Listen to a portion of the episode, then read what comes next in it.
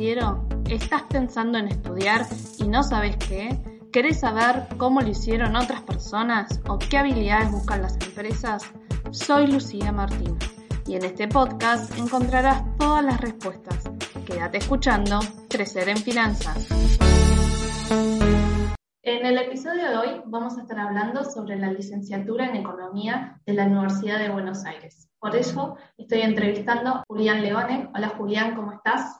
¿Qué tal Lucía? Buenas tardes, ¿cómo estás? Muy bien, por suerte, gracias por sumarte.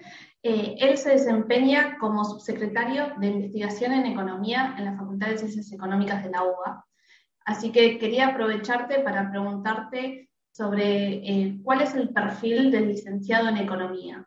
Bueno, el perfil del licenciado en Economía, digamos, es bastante amplio. Digamos, tenés eh, formación en en lo que es ciencias sociales, en temas que también hacen a, lo que es matemática, y con un espectro, un campo laboral muy amplio, en donde muchos graduados se terminan dedicando a lo que es investigación, ya sea más bien teórica o aplicada, para distintos tipos de, demandantes de empleo, como puede ser un organismo público, una consultoría. Eh, también es una, es una carrera que te permite una cierta flexibilidad en torno a dedicarte a cosas que no son específicamente lo que es economía. Digo, tengo colegas que se dedican a lo que es ciencia de datos, que han explorado más en temas de marketing, que quizás no es lo que uno usualmente observa directamente en la carrera, pero me parece que te da una versatilidad muy interesante como para, para moverte entre un montón de campos que, bueno, ahora en breve vamos, vamos a estar claro, o sea que es muy, eh, por decirte, muy genérica en un montón de cosas. Yo creo que sí, que tiene, a ver, combina lo que es generalidad con rigurosidad, ¿no? Eh, tenés una formación muy específica en un montón de aspectos, pero a la vez en un sinfín, si se quiere, de campos. Quizás lo más interesante que te deja la carrera de economía es la cantidad de herramientas que vos tenés para luego focalizarte en cualquiera de las subdisciplinas que uno vaya viendo. Eh, ahí después cada uno irá orientando sus puntos, pero si hay algo que a mí me dejó la carrera es que te dejan un nivel lo suficientemente eh, alto o una vara eh, elevada como para después especializarte o puntualizar en, las, en, cualquiera de las aristas donde uno, se quiera desempeñar, ¿no? Uno en general se nota cuando tiene 18, 20 años, acaba de salir de la, de la secundaria, entonces sí, eh, siempre tenés esa duda, ¿no? De, de, si esta es la carrera que yo quiero, digamos. Entonces, ¿qué es lo que le debería llamar la atención? ¿O dónde debería estar el foco de esa persona. Voy a hacer lo que, lo que siempre le digo a los alumnos que no hay que hacer, que es contestarte con un ejemplo, con lo cual te voy a contestar con el mío. Eh, a mí puntualmente cuando me decidí por la carrera de economía, estaba en, cuarto o quinto año, yo ya lo tenía decidido, y mucho me llamaba la atención era cómo poder aplicar determinadas soluciones que a priori parecen numéricas, pero a cuestiones sociales, ¿no? Como puede ser la fluctuación de un producto, de un empleo, eh, me llamaba mucho la atención cómo administrar recursos que podemos discutir sobre si son escasos o no, pero cuando menos son limitados a necesidades que son infinitas. ¿no? Entonces, si a uno lo llaman ese tipo de problemáticas sociales, que componen tanto agregados como cuestiones más de agentes puntuales, me parece que es sumamente válido. Y quizás digo, no, me quiero adelantar al resto de la charla, pero respecto también, digo, volviendo a lo anterior volviendo al anterior con, lo que es el perfil, no solamente la cuestión social, sino también una cuestión numérica. la, carrera tiene un, componente de rigurosidad o de matemática muy importante que si uno de algún modo sabe qué es lo que quiere evitar, y es un llamado de atención eh, importante. Pero me parece que lo que más a uno le tiene que interesar son problemáticas asociadas, a bueno, asociadas, a la redundancia, al comportamiento de, de las personas o, de los agregados económicos en general, ¿no? Okay. Y recién dijiste el tema de matemática, entonces, ¿cómo se distribuye la carrera? ¿Qué tanta matemática necesitas o hay en, esos años de, las materias, no? Bueno, la formación en matemática es alta. De hecho, vos ingresás al ciclo básico común, al primer año de la carrera, económico lo estructura con un primer año que ya está anexado a la carrera, con todas las externalidades positivas que eso significa, está mucho más vinculado con lo que uno va a, seguir en el resto eh, de, la carrera. Y ya empezás con dos materias importantes que las tienen todas las, distintas disciplinas, que son análisis matemático y álgebra. Pero lo que es economía en forma similar al principio con actuario, después hay una breve divergencia, tenés un tronco matemático muy importante. En primer lugar, con análisis matemático 2, después proseguís con, matemática para economistas, estadística, estadística 2 y econometría. Econometría es una de las materias quizás más importantes, donde uno básicamente lo que hace es eh, trabajar con, datos y, y, realizar modelizaciones, predicciones, estudios de variables y demás. Con lo cual, eh, el share de matemática en la carrera no es nada despreciable, al contrario. Eh, una persona que realmente no tiene ningún tipo de interés o no le gusta en absoluto la matemática, si bien indudablemente la economía es una ciencia social, como bien mencionábamos antes, tiene un componente eh, no menor en el tema. ¿Y qué otras materias hay, digamos, por ejemplo? Ah, dijiste mucho en la parte social, ¿eso en qué materia se ve, por ejemplo?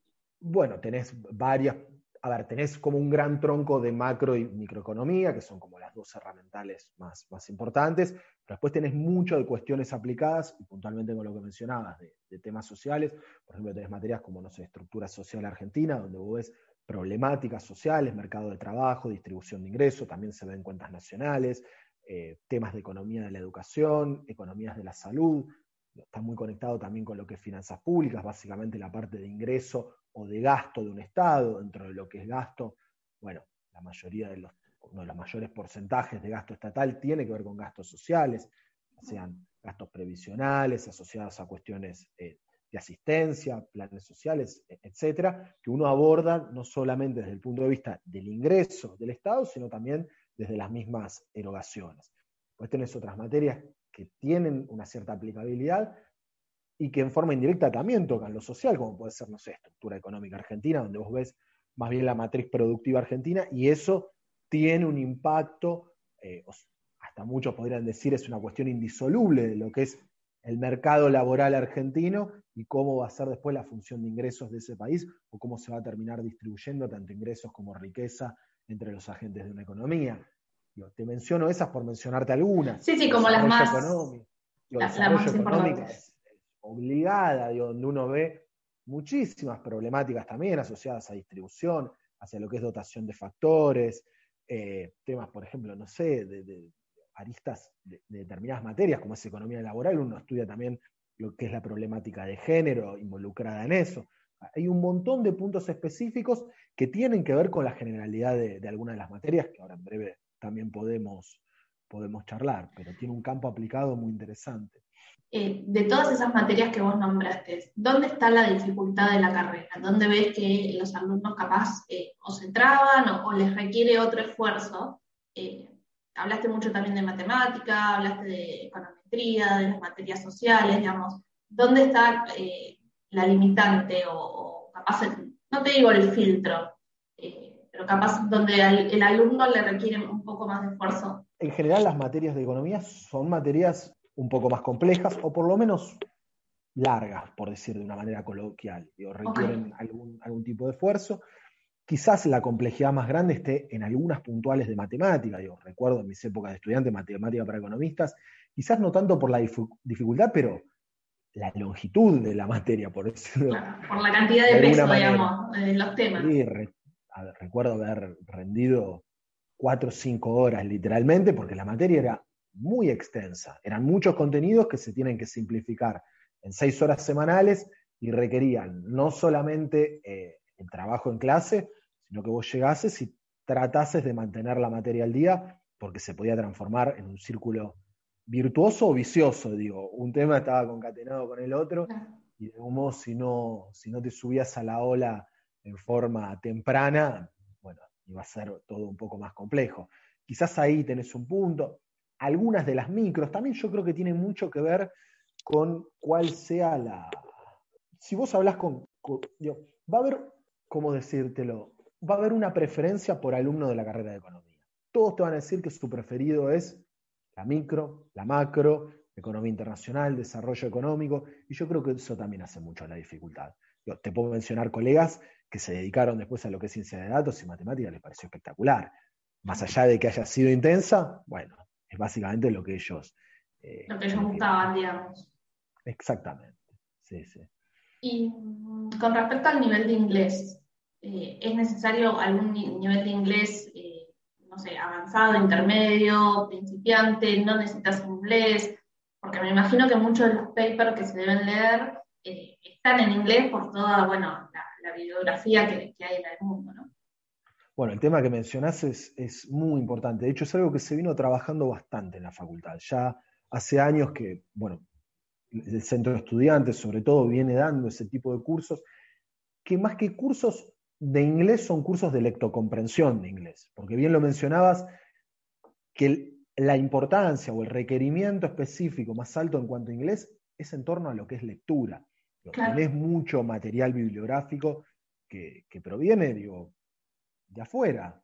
Mismo cuando a uno le toca dar una materia de economía inicial, ya las siglas que utiliza son en inglés. Digo, vos sabés que el salario es W, por poner un ejemplo. Entonces, hay profes que, por ejemplo, hasta dan las propias eh, slides en inglés como para ya poder identificar las palabras clave a la hora de ir a la bibliografía.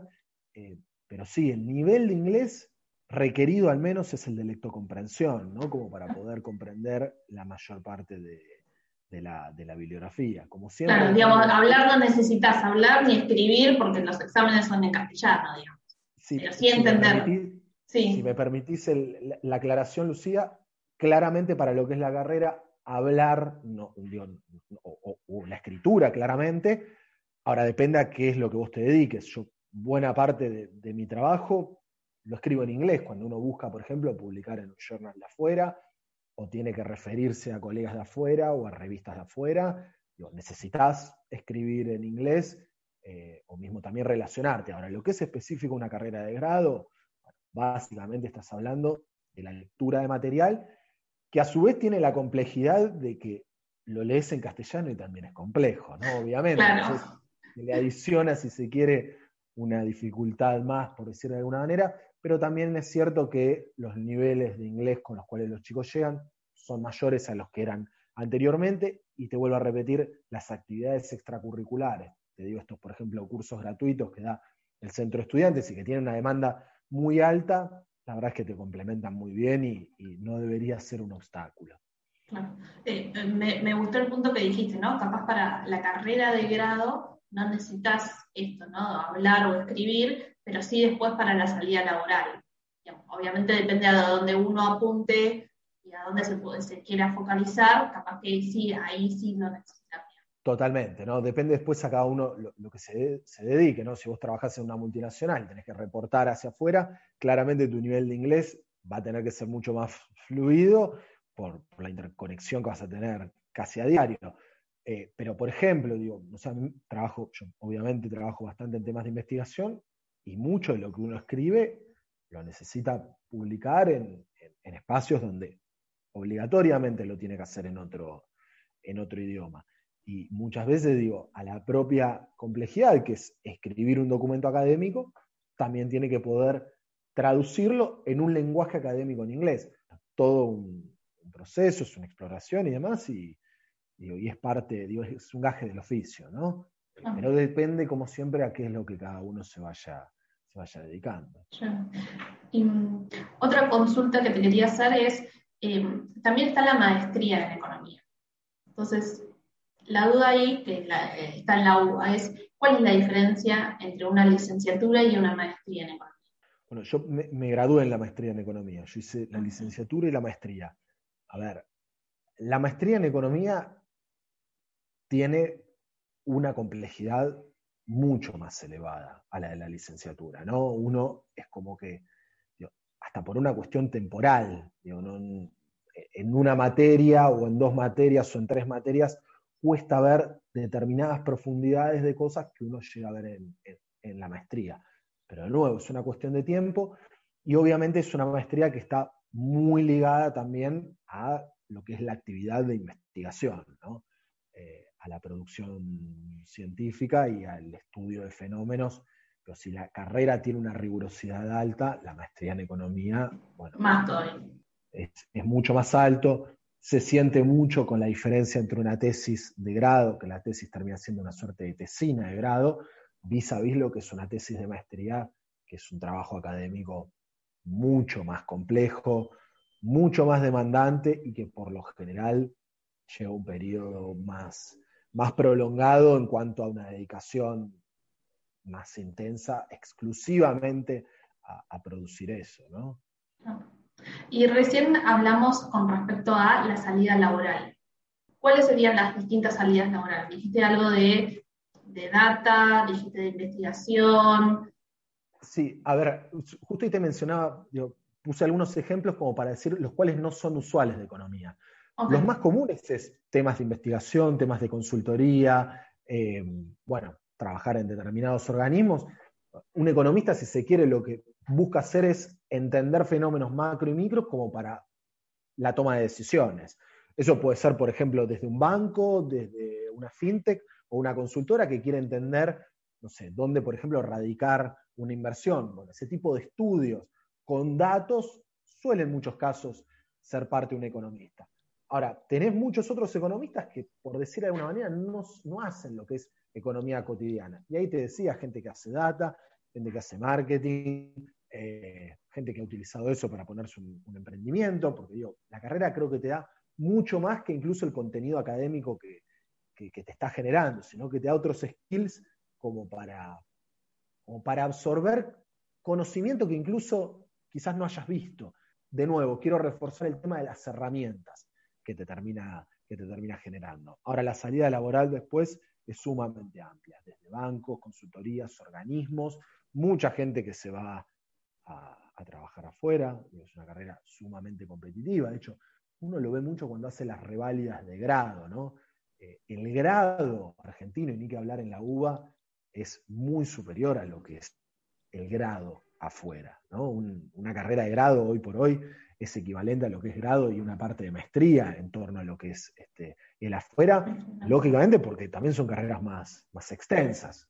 Es una carrera que estamos hablando de cinco años, claramente con las oportunidades que usted da una facultad como económicas, con distintas modalidades de cursada, eso se puede hacer un poco menos extenso, por decirlo de alguna manera, pero tiene un tiempo no menor. Y es una, es una carrera que se puede hacer trabajando, porque recién dijiste mucho de la eh, dificultad o, la excelencia de la carrera. Y yo conozco que hay otras carreras donde capaz trabajar y estudiar se complica, digamos. Se puede hacer trabajando, claramente. Digo, no, no es que no se puede. Sí es cierto que es una carrera demandante y que en el caso de tener la posibilidad, la suerte de hacerla en forma full time, bueno, permite eh, otro aprovechamiento de, las materias, de los profesores, ¿no? También, me parece que eso es siempre lo más válido. Uno puede venir a la facultad a tratar de aprobar una materia, pero creo que hay mucho más de lo cual uno se puede llevar, ¿no? Eh, una de las cosas más interesantes es el contacto con los profesores, eh, el aprovechamiento de material complementario, mucho de lo que uno ve es lo que después le va a servir para, para un trabajo, para, para otro tipo de estudio, para un futuro eh, estudio, como puede ser una maestría, un posgrado o lo que sea. Eh, y bueno, mucho de eso depende también del tiempo que, la persona le pueda dedicar a la carrera. Me preguntás si es imposible trabajar, no, bajo ninguna circunstancia. Quizás la sugerencia que uno trata de hacer es, en lo posible, si uno busca trabajar, trabajar en forma part-time y de algo lo más ligado a lo que es la carrera posible, ¿no? nosotros, por ejemplo, a veces difundimos becas de investigación o temas aplicados donde uno pone en práctica lo que uno absorbe en, la carrera. Ahí en ese caso hasta me parece mucho más complementario. Pero en términos temporales, que creo que quizás iba a tu pregunta, de ¿tengo tiempo para trabajar? ¿Me queda espacio para hacerlo? Sí, digo, lo, lo tenés, tendrás un poco más de carga los fines de semana. Sí, totalmente. Y hablaste mucho de investigación y quería preguntarte eh, si recordás o si querés comentar algún paper que te haya llamado la atención o que, hayas visto que ha salido de la facultad. Eh. hay muchos, hay muchos, por eso te digo algunos. Hay muchos, hay muchos. Eh, bueno, de hecho, acá en la facultad está uno de los institutos de economía más importantes de la Argentina, que es el, el IEP ahí hay un sinfín de temas donde uno va a ver desde econometría aplicada, tecnología, automatización, economía, eh, laboral, economía internacional, digo, varios de los profesores que son de dedicación exclusiva de nuestra carrera participan en ese instituto, se doctoraron en las mejores universidades del planeta, los tenés full time acá. Eh, me estás poniendo en un apriete. Ok, ok. Tratando de decirte un único. no, no, no, bueno, pero sí, nombraste temas, capaz. sí, bueno, quizás por cosas que, a mí me pueden llegar a, llamar la atención. Hay especialistas, sobre todo en lo que es economía laboral, y hay buena parte de los estudios que uno ve eh, que salieron de acá de la facultad, tanto de aplicaciones de, políticas sociales como estudios laborales. uno de los que yo más, más recuerdo y que estaba viendo el otro día es el del director de la carrera, que es Oscar Cetrángolo, que él coordinó una investigación con otros profesores sobre cuál es el impacto de la AUH, de la Asignación Universal por Hijo, uno de los planes sociales o de asistencias más destacadas que, tenemos hoy en el país y que mucho se habla en términos coloquiales.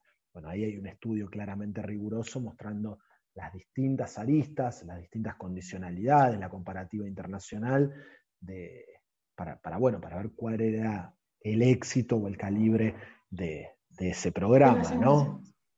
Creo que ese es uno de los que más me, quedó en la retina en el, último tiempo, sobre todo porque son cosas que se debaten a menudo y que puertas adentro, cuando uno charla con, especialistas como en este caso, tiene una visión mucho más acabada. ¿no? Y más yendo específicamente a finanzas, ¿qué es lo que un economista puede hacer en la parte más financiera? Bueno, a ver, ese es un tema importante. en los últimos años la carrera estuvo como eh, asociando más eh, temas de finanzas. Uno de los, para mí uno de los hitos quizás más importantes fue cuando la facultad terminó adquiriendo licencias de lo que sería este software, bueno, distintos software eh, bursátiles, en su momento fue Bloomberg, hoy por hoy Thomson Reuters, hay conversaciones con otras, básicamente para que los estudiantes, los investigadores y los docentes tengan información en tiempo real de primera línea. Digo, eso es lo que utiliza cualquier ministro o policy maker en, cualquier parte del planeta, no solamente para lo que es la toma de decisiones, sino para, para un estudio académico. Después tenés otro tipo de materias, quizás menciono dinero, crédito y bancos. Ayer justo estuvo dando una charla eh, acá eh, que organizó también el Centro de Estudiantes, su titular sobre el impacto de los dineros digitales que están tan de moda hoy en día en lo que es la circulación de efectivo y cuál es la potencial respuesta de los bancos centrales. Eso, si se quiere, es como una macro financiera o una macro monetaria muy, muy interesante para ver el funcionamiento de los mercados bancarios y lo que es el, eh, mercado de dinero. También es cierto que, y acá sí, quizás te lo voy a decir en términos más generales, pero para ir al, nodo de tu pregunta, mucho tienen que ver las optativas o las materias selectivas que el estudiante vaya eh, vaya, que vaya eligiendo, ¿no? En parte tiene eso de elige tu propia aventura. Si vos te fijás, la materia principal a la hora de la elección, a la hora de demandar por los estudiantes, es mercado de capitales, ¿no? Que es, eh, que es una materia de, finanzas aplicadas donde se ven, bueno. sí, todos los instrumentos. Instrumento de renta fija, instrumento de renta variable, cálculo de tasas, eh, valuaciones de empresas, valuaciones de activos, ejercicios de swaps, opciones, eh, bueno, call put, lo, que te puedas imaginar, digo, está ahí adentro y, tiene mucho más que ver una raigambre práctica, ¿no? Más de trading, por decir de alguna manera, mientras que lo otro sería algo más de investigación monetaria o financiera, como para la toma de decisiones o de un regulador, o mismo de un espacio, digo, porque muchas corporaciones también tienen institutos de investigaciones económicas. Léase, por ejemplo, bancos que tienen este, herramientas de monitoreo y demás que, ponen en práctica este tipo de cosas. Pero quizás uno de los puntos más interesantes es, más allá de los, de los contenidos, sí te quiero pasar el dato de que mercado de capitales es la materia hoy en día, dentro de las optativas, la, la más elegida, con lo cual Evidentemente hay una clara demanda de los chicos que estudian economía por tener una, cierta formación financiera también complementaria, que la facultad, digo, muy bien te lo da, ¿no? Ah, mira, eso no, sabía que era una de las materias más, más elegidas. Por último, quería hacerte dos consultas. De hecho, permíteme, digo, un breve paréntesis. Eh, en su momento digo, y esto eh, sin, tener ningún tipo de, certeza, porque en realidad no, no, es algo puntual, pero sí ha habido más de una vez donde ciertas demandas de estudiantes, puntualmente de lo que es el centro de estudiantes, por intentar que la materia mercado de capitales fuese una materia obligatoria, que esté dentro de la currícula obligatoria. También es cierto que hay dos materias, hay un sinfín de materias optativas que son muy, pero muy interesantes, de temáticas sumamente amplias, economía laboral, seguridad social, economía ambiental, salud, agropecuaria, eh, profundización de historia del pensamiento, no, me quiero olvidar de varias, pero tópicos de macroeconomía, tópicos de microeconomía, behavioral economics. Tenés. Tenés para elegir.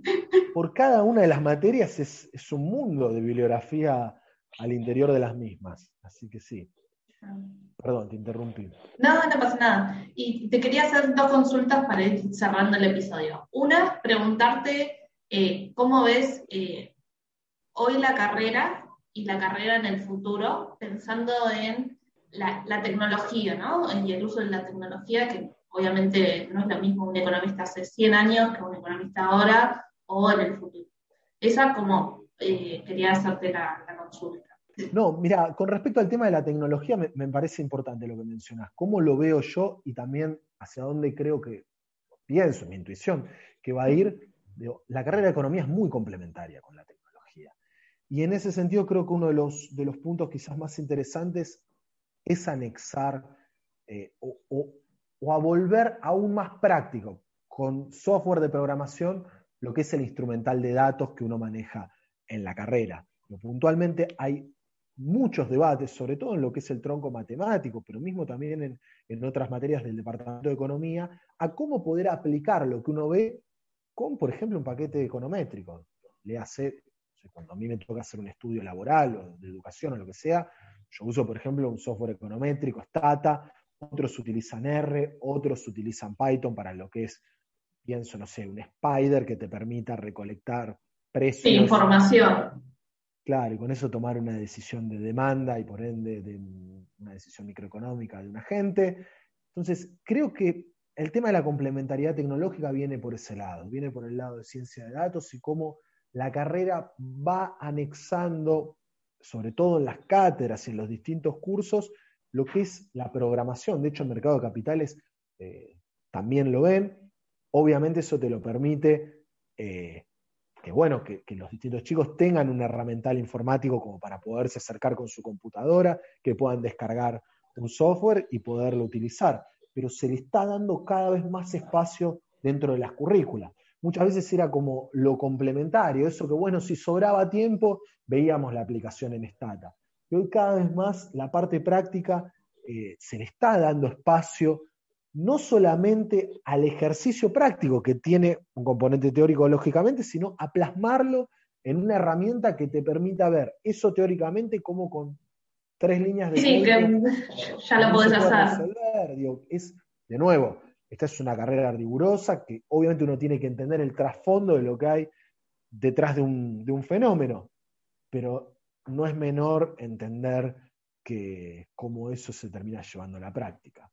Sí, porque además después cuando, cuando, vos vayas a trabajar en una investigación o en una empresa o, en el Estado, digamos, son herramientas que uno utiliza en el, día a día. Indudablemente, indudablemente, digo, soy un convencido de eso. También digo, voy a hablar por boca de otros, alguna vez un profesor me lo dijo, eh, si vos entendés todo este marco teórico, aprender a usar la programación es mucho más rápido. También no te quiero dejar de, contar esa parte, ¿no?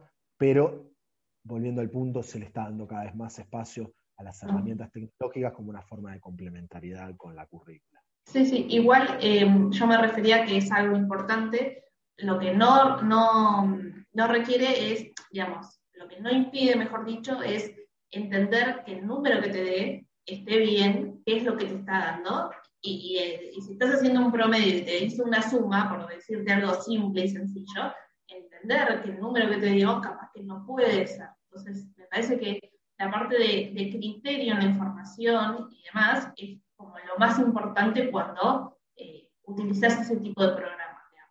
Está bueno, digamos, cuando estás haciendo la parte teórica, que haces los cálculos y demás, tener el programa porque te ayuda también a, a ver lo que haces capaz en papel o en la calculadora, con lo que realmente después vas a usar, no sé, en Excel o los distintos programas, digamos. Como que me parece que las dos cosas tienen que ser eh, iguales. Sí, sí. Criterio de la información, digo, vos lo resumiste Exacto. mucho mejor. Exacto, sí. Y por último, ahora sí, eh, para cerrar el episodio, quería preguntarte ¿qué, le recomendás a una persona que está o por anotarse o está en los primeros años de la carrera? Eh, ¿Qué, qué le podés recomendar, digamos? Para mí la carrera de economía es realmente muy interesante muy, pero muy interesante. mi recomendación es que traten de elegir los cursos de acuerdo a sus intereses, eh, que traten... Yo soy convencido de que la educación nunca va a ser mejor que la calidad de tus docentes.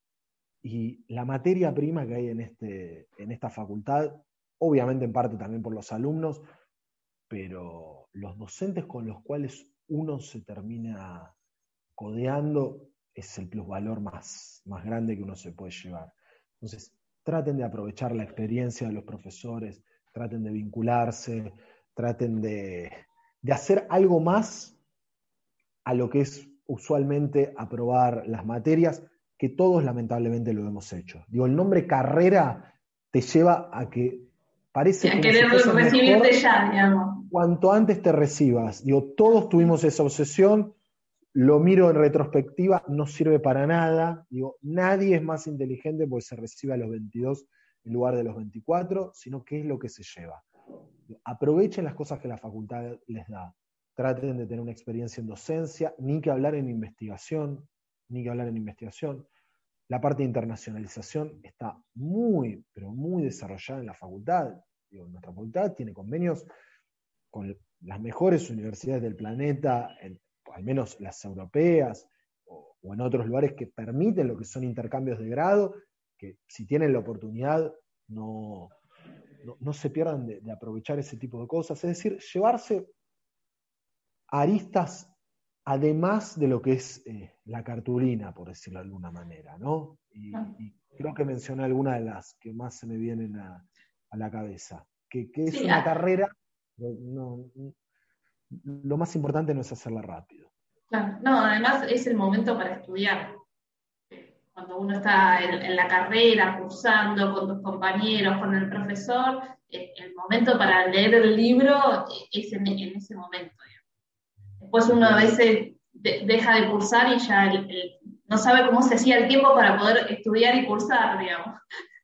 Exactamente, exactamente, sí, sí, después uno viene grande, eh, y bueno, todo lo que trae la edad del cansancio y la, menor paciencia. Totalmente, totalmente. Bueno, Julián, te agradezco mucho por tu tiempo. Eh, fuiste muy valioso y me parece que va a haber mucha gente que, escuche este podcast o que mire el video y que, le va a servir, así que te agradezco. Gracias a vos, Lucía, por la invitación y bueno, más que a disposición, ojalá sea útil. Gracias.